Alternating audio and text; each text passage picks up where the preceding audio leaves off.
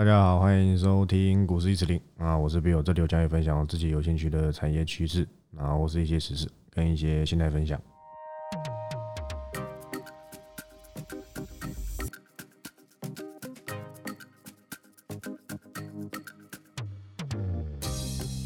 好，那录音时间是八月二十五，那一样是星期三。好，那一样先来讲一些这个台股最近的这个时事。这礼拜还算有行情，刚好上个礼拜这个说迪尔塔嘛，让这个费的他们可能啊，反正就传出一些一些这个购债可能会延缓，但是我有丢过那个数据嘛，其实还好啦。真正的大魔王是升息，只是美股在高档，总要有一些利空来压压它。那压不过，就会有更可怕的涨幅嘛。看起来是压不下去，因为你看今天呢，我今天早上看那个纳斯达克又创新高的样子，但台股还没，台股距离一万八哦，还有一段不小的距离，因为上面真的很多压力啊。今天还算不错诶。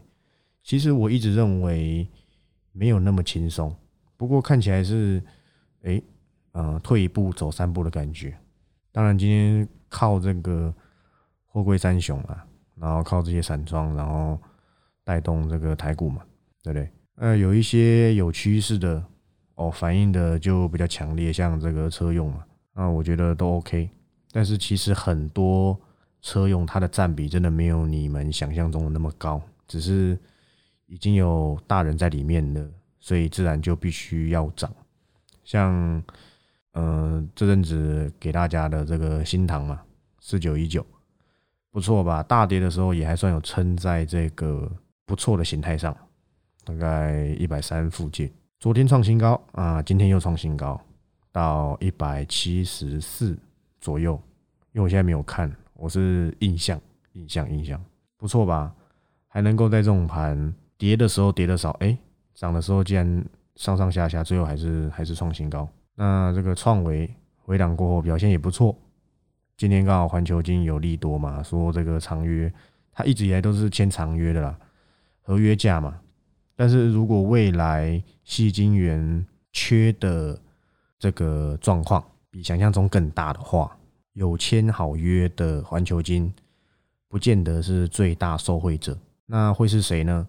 就是台盛科，台盛科它一直以来都是，就我的印象啦，它是现货报价的，它比较没有什么合约。最近有没有变，我不知道。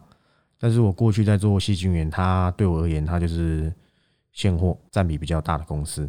那环球金上去，台盛科也不差，好不好？今天我没有，我是今天我是没有看台盛科，因为今天比较忙。那这个升阳半导体。讲过很多次了，它虽然营收真的没有很好，可是它产业不错嘛。今天晶圆博化，台湾能做的有几家，好不好？再生晶圆、晶圆薄化，大概就这样。那这没有很难，还有包含之前这个现增的那个合金嘛。现在那多少钱？五十二块，那天大跌跌到五十六吧。请问四块钱的价差，你会去缴费吗？对不对？你会去 iPhone 缴费吗？当然不是去 iPhone，不会嘛。所以自然就有。就有行情嘛？那这个大成钢再等一等，好不好？再等一等。发现就是最近也有朋友跟我说，那个钢铁嘛，钢铁都一直没有什么大行情，涨了又跌，跌了又涨，然后像死鱼盘。嗯，原物料行情就是这样，不是一昧的一直在在在逗留在这个地方。当然，你说你要做长期的没有关系，但是不是一直就像。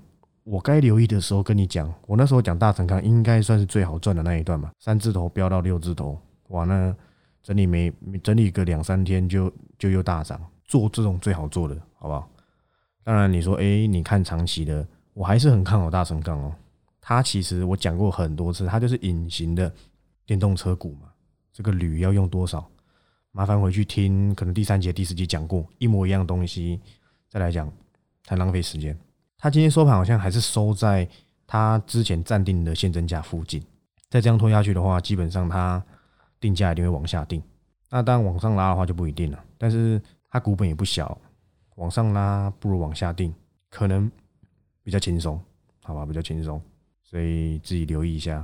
用这个大成钢也可以让你们学到一下，不要认为说出来的这个暂定的现增价好像就是地板，不是啊，合金那个才算地板。但是在真的大崩盘的情况下，地板也不见得是地板，好不好？都有可能在这个恐慌性杀盘的时候就会杀破。但是在那个时候选择一定是先选那种已经确定现增的，不然谁要去缴费，对不对？大概就这样而已，刚好带动一下这个细晶元，哎，让电子有点行情，这样是不错的。细晶元。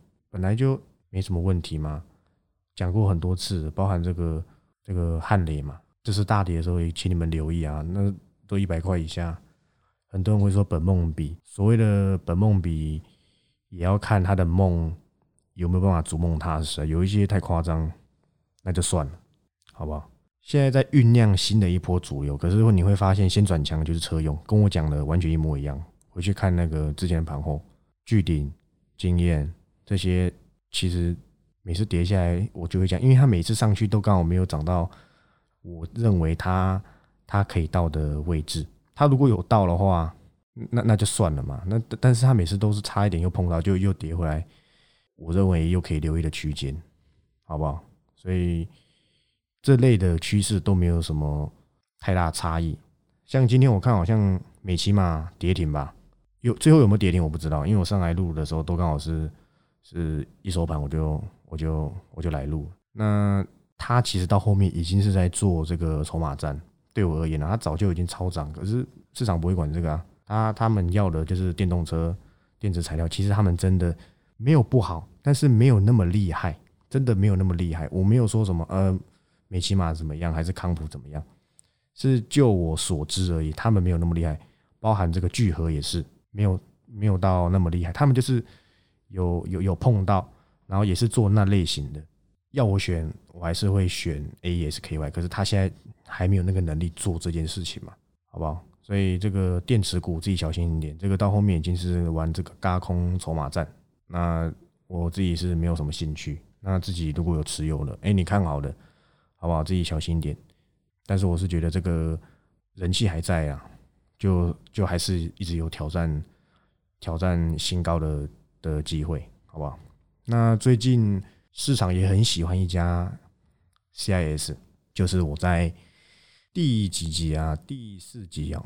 第四集还是第五集讲的这个同心店，那时候才一百七、一百八，现在两百七、两百八，这个位置我真的就不会再跟你们说同心店怎么样，那个给市场去讲就好，除非未来有修正，或是又有新的东西让我看到它新的价位。那时候有人说同心店会四位数。我是不知道，我觉得有一点点太夸张。这种产业，这类型的产业，我会选六七八九的彩玉啊。之后有机会我再仔细讲一下这家公司到底在干嘛。我发现，哎，它好像整理挺久的啊。今天如果要有一个四位数，我会优先选彩玉，好不好？那最近这个这几天涨得算是蛮超乎意料了。那颈线好像最后也站上，那量也没有缩的太夸张。好像有有一股要要要要开始这样攻上去的这个味道，虽然我还是不认为会 V 转啊，一定应该是会有机会在颈线这边盘一盘，然后然后个股表现啊，尾盘靠这些航运股拉起来，OK 的。我觉得资金小，好不好？自己能够做到的风险控管就是分批，你总不可能三十万还给我去买期货空单，然后保护现货，那那这样子真的赚到钱吗？我不知道。那正常，这个现实就是这样嘛。资金不大，小资族可能五十万以内之类的，能够做到最好的风险控管就是分批。那还有很重要的一点就是选择的股票。那天有一个有一个长期追踪的粉丝跟我讲说，他有买一家公司，这家公司就是股王系列，他买在四千多块。我记得没错的话了，那我就问他说：“那他是有几千万在做嘛？”他说没有，他就买一张，然后暂时套牢这样。但这个就就很不好，因为四百万这个数字可大可小。那你今天你只能买一张，除非你是真的是看到什么绝佳机会，你就只有一张的机会。我相信不太可能你能够买在一个你抱得住的位置，因为你没有得摊呢。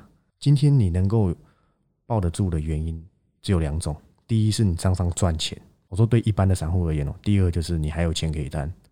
这两点会让你比较安心，因为你会认为说哦，打下来我还可以，还可以再加嘛，还可以，还可以这个拉低我的这个存股的，呃，不是不是存股，那个持股的这个成本。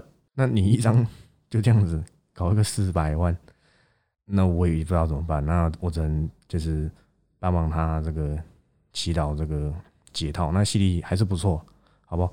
高价股我都蛮懂的，但是我很少讲，因为。应该不会有人想要想要去买一张三四百万的股票，应该比较少人啦。所以我讲的价位都差不多在那附近。我今年讲过最贵的就是九百多块的享受，没错吧？那时候刚好利用那个那个飞腾嘛，是不是？现在多少？快两千，这样子就一倍，好吧？没有很难，真的没有。那这个自己资金在什么样子的位置，那选择的股票也要考虑一下。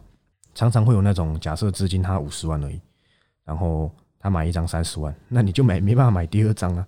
我觉得这样子的操作不是很好，但是你要这么做，我也没办法说什么。只是对我而言啊，如果假设我资金是五十万，我会希望分三笔单进场，那五十万去除以三嘛，那你再看你能够选择什么样的股票，基本上可能会是一张大概六万到八万之间，最多最多一张十万，这样子你还有。五次的进场机会，如果你就是各分一笔的话，一次就加码一张，一次就加码一张。所以资金分批还有选择，就算它很好，你要你要考虑一下，好不好？考虑一下你有没有机会去做这个向下摊平，不太可能一买就是绝佳买点嘛，这样子你才抱得住。不然你你可能一张你买二十万，那二十万跌个两趴，可能就几千块，你又会怕，因为你没有好摊啊。所以这样子会造成你一解套你就想卖，就就只赚就只赚几千块，就后面的波段涨幅通通没吃到，好吧？所以资金在哪里决定你的股票是在什么样子的价位，好吧？所以自己要稍微考虑一下，并不是说高股价就一定最会涨。我讲蛮多铜板股啦，也表现都不错啊，对不对？像最近的合金啊，表现也不差嘛，对不对？所以这个好不好？供这些投资朋友。思考一下。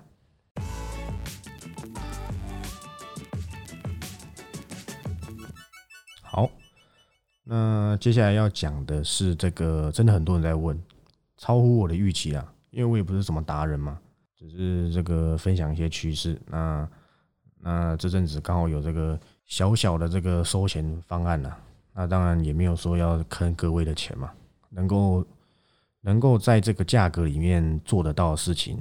我都会尽量的去做，那我也没有要开什么群组讨论，都没有。好，那没有意外的话，可能会是下周，好不好？应该就是下周就会上。那我在这边做一次解释，那如果没听清楚的，就可以重复听一下，好不好？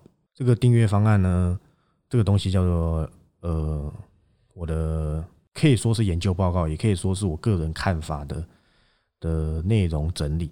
那跟平常盘后上面提到个股，基本上啦。可能会有重复，也可能会有没重复。基本上我会尽量不重复，但有一些真的不错的，我还是会在里面讲。好，那我先讲会有的内容有哪一些。第一个就是时事，会有一个简短的时事。第二个就是大家比较想要知道，就是个股解析。那这个个股解析每一周每一周哦会有两档到三档，好不好？我最少最少我会尽量给两档到三档，我觉得可以留意的。那第三个就是本周其他类股的看法。那第四个就是假设我本周讲了某三档股票，然后你们下一周会再拿到我的新的报告嘛？因为这是一周一次的，所以你一个月会拿到四篇。那你下周再拿到的时候，会第四点就会是假设，诶，我这个礼拜拿到，因为我九假设我九月一号就那一周就上了嘛。那我你下礼拜拿到报告的时候，你就会看到。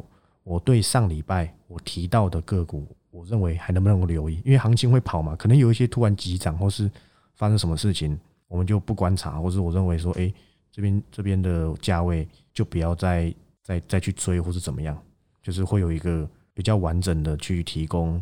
我认为这家公司还能不能够留意，还是留意新的，因为总不能，因为我每个礼拜都会讲新的股票，总不要让人家觉得说，应该说总不要让你们觉得说，是不是每一周的新股会比上一周的上一周提的股票还要还要更吸引人？不是，你看我巨顶跟今天讲几次啊，还不是都在涨，人家会觉得我了无新意，可是没办法，他们就是不错，所以会有一个每一周都会有一个去阐述一下上周我提到这些个股还能不够留意，然后。接下来我觉得怎么样？简短的，不会让他们觉得说，哎，我讲了就就丢在那边，然后就没有没有后来这样，不会。那这个内容基本上就是我的看法了。那就是我看一下，就是我觉得是我觉得可以留意的。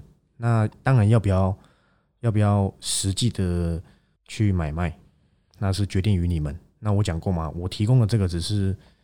方便你们觉得说，今天我不太知道未来的方向在哪里，那我希望有一个人整理啊，有一个人有他的一个看法，因为我不能说一定赚钱，你们懂这意思吗？我只能够跟你们说这是一个整理。当然，我过去的分享绩效你们心知肚明，好吧？但是我依旧这个监管会这种这种规章，我我我能我能说保证获利吗？不能，都没有，好不好？所以只是一个整理，好不好？那这个价格呢？是很多人想知道，这价格很便宜啦，人家都说是侮辱我，好不好？人家都说是侮辱我的美。这个目前呢，我知道的这个价格是一个月九九九，然后呢，三个月的话好像是七九九乘三是两千多，也就是你买一个月的话就是九九九，然后三个月的话，三个月的话每一个月会算成七九九，所以就是七九九乘三。那会不会有半年我还不太清楚，但是至少会有一个月跟三个月，好不好？那。